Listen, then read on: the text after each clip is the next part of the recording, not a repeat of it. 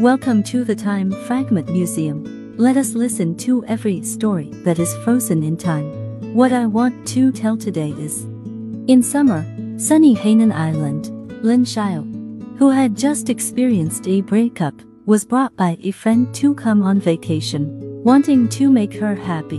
One day, Lin Xiao was basking in the sun and reading a book by herself when she suddenly saw a volleyball rolling to her feet. A handsome young man ran over and said with a smile, I'm sorry, can you throw it back for me? Lin Xiao threw the ball back to him, and the two chatted along the way. It turned out that his name was Lai Yang, and he was a foreign tourist who came to Hainan with his friends. The two chatted very speculatively, and felt that the other party was very hit and miss. Lai Yang warmly invited Lin Xiao to join their holiday activities and Lin Xiao readily agreed. From then on, they dived, took a yacht, and played beach volleyball together. Lin Xiao gradually walked out of the shadow of broken love and regained happiness and confidence. During the days with Lai Yang, Lin Xiao felt that her heart, which had been frozen for a long time, seemed to be melted by the warm sunshine. Lai Yang's appearance, like the warm sunshine on Hainan Island, made her feel the long-lost warmth. His bright smile and gentle tone made Lin Xiao feel extremely relaxed and comfortable. With him, Lin Xiao will forget the passage of time and the pain of the past. Lai Yang can always say some witty words to make her happy and talk about some interesting topics to make her happy. His care and company were like a good medicine, slowly healing the unhealed wound in her heart. Lin Xiao found himself looking at Lai Yang more and more frequently and scorchingly. And a thought that he shouldn't have had quietly sprouted in his heart.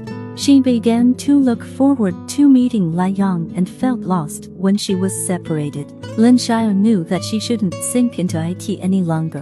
But she couldn't control herself and was immersed in this warm sun-like feeling. On this day, the two watched the sunset on the yacht together. The golden sunset slowly sprinkled towards the sea. Lin Xiao suddenly had an impulse to express his feelings to Lai Yang. Just when she was about to speak, Lai Yang said first, Lin Xiao, I should tell you clearly that I already have a girlfriend. I am very happy with you during this time, but we can only be good friends. Lin Xiao was heartbroken when he heard this and forced a smile. I understand, let's just be friends. After that, the two sat awkwardly on the deck, speechless for a while. Back in the room, Lin Xiao couldn't help crying. It turned out that everything was just her wishful thinking, and Lai Yang had no special feelings for her. She regretted so much that she had paid her feelings wrong again. Lin Xiao decided to end her vacation early and leave. She knew that staying any longer would only hurt herself more. Before leaving, Lai Yang persuaded her to stay and play for the last day, but Lin Xiao was firm. Lai Yang nodded helplessly, hugged her and said, take care. Lin Xiao left without looking back, tears welling up in her heart again. After returning to work, Lin Xiao couldn't help but recall every detail of his time in Hainan Island. Work hard during the day and cry alone at night. Friends persuaded her to let go, and she wanted to let go too.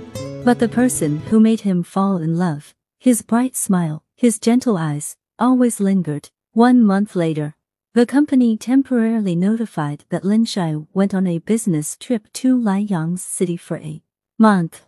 At the moment when he heard the news, Lin Xiao only felt a thunderbolt. She was at war with man and nature in her heart, but in the end she chose to face it.